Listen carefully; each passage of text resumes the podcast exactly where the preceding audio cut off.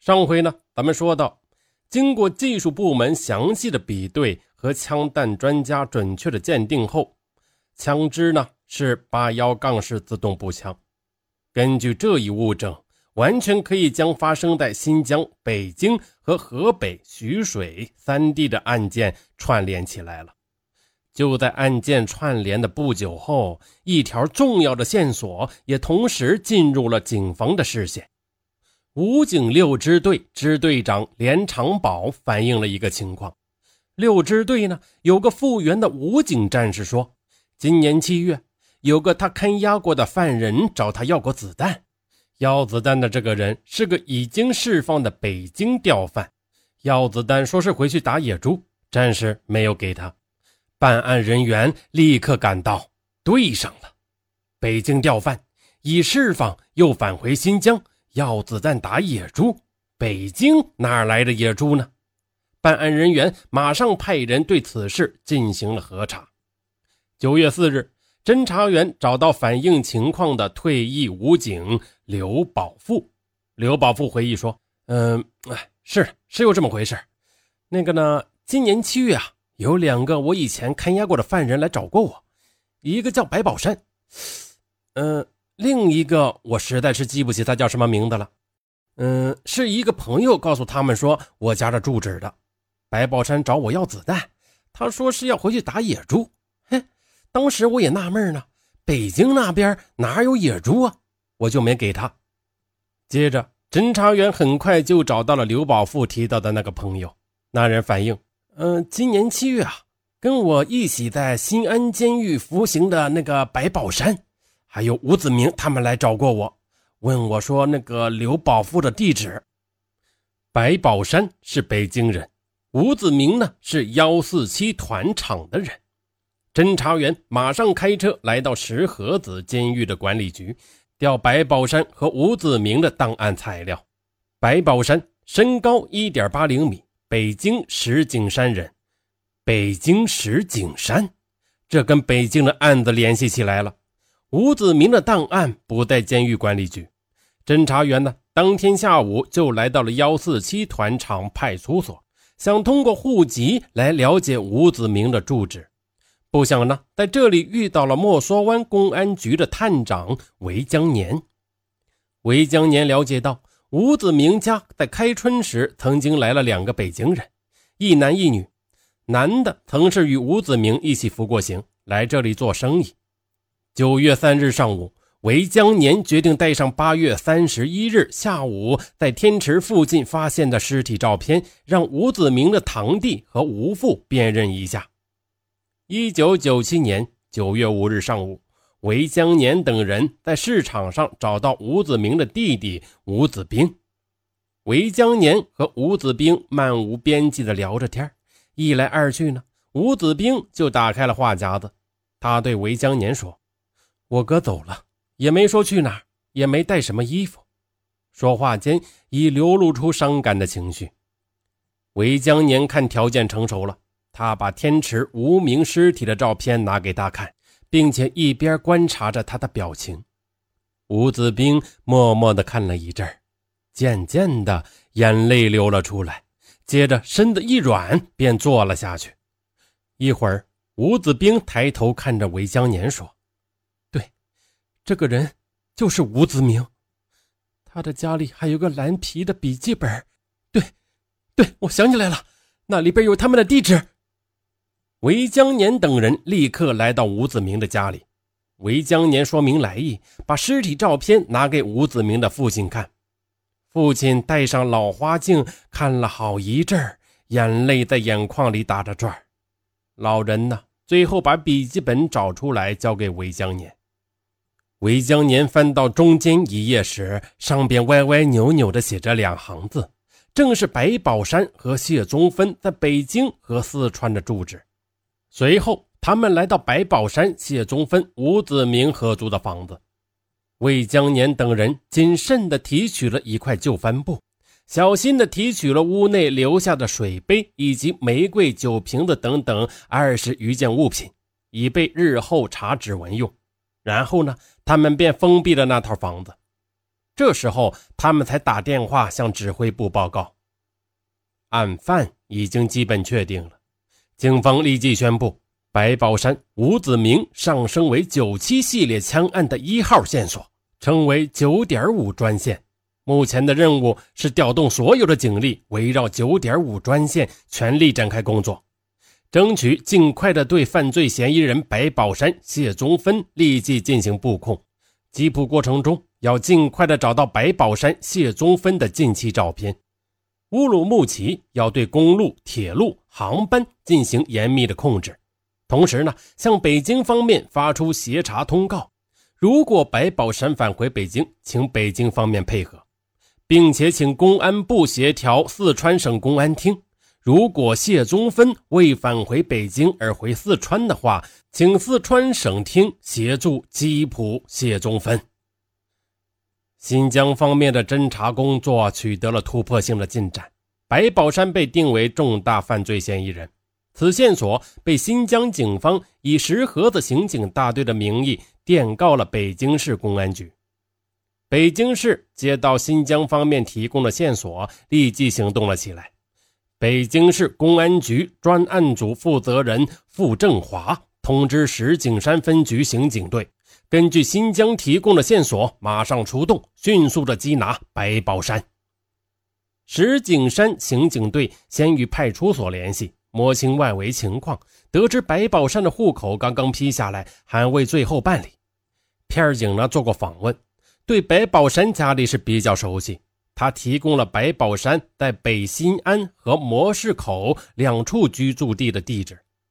北京方面的侦查员决定以白宝山的户口问题为契机，把他带到派出所，再适时的予以逮捕。晚上七点，刑警大队和派出所民警一行四人来到了北新安白宝山的住所。白宝山不在，他们又到模式口白宝山母亲家，敲开了房门。开门的正是白宝山，显然呢，他毫无防备。片警说。你的户口市局批下来了，是八月二十五日批的。你跟我们去趟派出所，把表格填一下。白宝山是个聪明人，一看来了四位警察，立刻明白了这是怎么回事。白宝山说：“好吧，你们等我穿衣服。”说着，他转身就走过去要拉柜门，枪呢就放在柜子里面的抽屉里，子弹顶着火呢。这个时候，白母推门走了进来。白宝山迅速地放弃了反抗的念头，他穿好衣服，对母亲说：“没什么事儿，我的户口批下来了。民警同志呢，要我跟他们去办户口。待会儿呢，完事儿了我就回来。”然后他就跟着警察出去上了车。在当晚的问讯中，白宝山态度是十分的顽固。九月六日，北京警方凌晨对白宝山的两处住所进行了公开搜查。在模式口白宝山住处的衣柜抽屉内，搜出了五四式手枪一支，枪号为六五三八五八九，这正是石河子被害民警江玉斌被劫持的枪支，并且搜出现金人民币一百一十三万元。至此，主要赃证到手，白宝山再百般抵赖也是毫无意义了。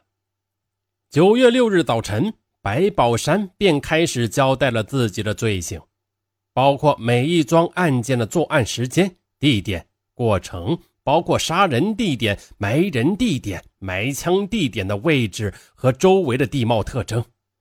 他的确不需要思考，他所做的十五起案件，包括警方未掌握的武器，每一处的细节他都记得非常清楚。九月二日下午两点五十分，谢宗芬上了飞机。这是他第一次坐飞机，所有的感觉都是新鲜的。当天晚上，他已经乘坐汽车回到自己的家里。他发了大财，这次回来衣服讲究了，戴着金项链、金耳环，给丈夫、女儿都买了礼物，一家人见面都喜气洋洋的。九月三日，谢宗芬就开始还账。第二天呢，他带着家人出去购物，大包小包的提回来一大堆。他回家仅仅两天，手里的钱就花出了三万多，剩下了七万七千元。九月六日下午，谢宗芬在家吃饭时，门外来了几名军连县公安局的人。公安局的人问：“你是谢宗芬吗？”谢宗芬说：“呃，对呀，是我呀。”他还没弄明白怎么回事呢，一副冰冷的手铐已经铐在了他的手上。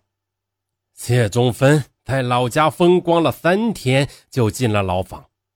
谢宗芬被抓了起来。这个愚蠢的女人仍然不敢说出白宝山的实情。其实呢，她真应该感谢公安局。他被抓获，结束了他参与白宝山犯罪的丑恶历史，却也保住了他即将消失的生命。对他来说，坐几年牢房总比长眠于山间的树荫下的土坑里要好很多。这是他天大的幸事。在审讯中。谢宗芬承认他认识白宝山，承认他和白宝山的关系，也承认他跟白宝山去了新疆，但他隐瞒了白宝山的所有罪行。他说，他和白宝山是去新疆做棉花生意的，开始时住在幺四七团厂吴子明的家里，后来呢，他又租了刘秀芬的房子，生意呢也没做成，打算下半年再去。由于他闹着要走，他们就回来了。先到北京，他又单身的回到了四川。公安局人员问他：“白宝山在新疆都干了什么？”他说：“白宝山在新疆和吴子明来往频繁，两人买了摩托车，天天早出晚归，有时整夜不回来。他们干什么，自己也不知道。”公安局人员又问：“难道你没有问过他们吗？”谢宗芬道：“我问过白宝山。”白宝山打了我一巴掌，说我不该问的就不要问。军连县公安局从谢宗芬家里搜出了七万七千元赃款。谢宗芬说，这是他从北京回来时白宝山留给他做生意的钱。谢宗芬是避重就轻，十一万元也被说成了八万元。他谎称自己只花了两千块钱。九月七日。北京市公安局赵斌、宋树勇飞抵四川，当天在军连县看守所提审了谢宗芬。这一次，谢宗芬才明白白宝山已经在北京被捕。在强大的压力下，他交代了全部的事实，包括徐水取枪。包括德胜门取钱，包括在天池山上杀害吴子明，以及乌鲁木齐携枪携钱返回北京的详细经过。白宝山给他的十一万元赃款也无法隐瞒了。九月九日，谢宗芬被押解到了北京。至此，惊动了党中央、国务院、中央军委，震动了北京、河北、新疆的经。即新系列枪案的主要案犯已经全部落网。白宝山被捕后，他认为一定是谢出了事儿，把他给供了出来，否则公安局是不可能找到他的家。可是入狱后，他却没有抱怨谢。无论是在公安局的预审阶段，还是在法庭上，他对自己的罪行是供认不讳。但是呢，涉及到谢时，他却很犹豫。后来说。这些事儿以他所说的为准吧，我记不清了，说乱了，我怕害了他。谈到自己落网的时刻，他说：“我本来想拿枪打死他们的，可是我母亲进来了，我就不能打了。我不忍心当着我母亲的面前杀人，我做不到。我犯了这么大的罪，才有权利在这儿讲几句话，这个代价太大了。”多少人的鲜血换来的今天，我对无辜死亡的人说声对不起，希望以我为鉴，不要做一个对社会有害的人。他接着又说：“我犯了死罪，我最初抢枪时就已经想到了。我想给后人留下几句话：犯过罪的人，别学我，好好的接受国家的改造。我犯罪的主要原因。”其实就是对前罪的判决不服。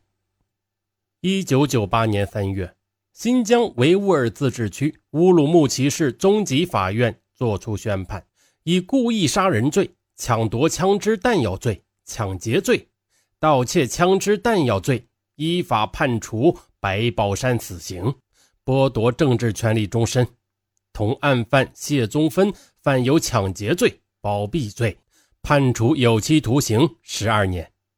一九九八年四月，经新疆维吾尔自治区最高法院和最高人民法院核准，乌鲁木齐市中级法院对白宝山验明正身，押赴刑场执行枪决。一声清脆的枪声结束了白宝山罪恶的生命。二零零五年四月二十六日，被判有期徒刑十二年的谢宗芬因三次减刑获得提前释放。当天恰巧是他四十八岁的生日。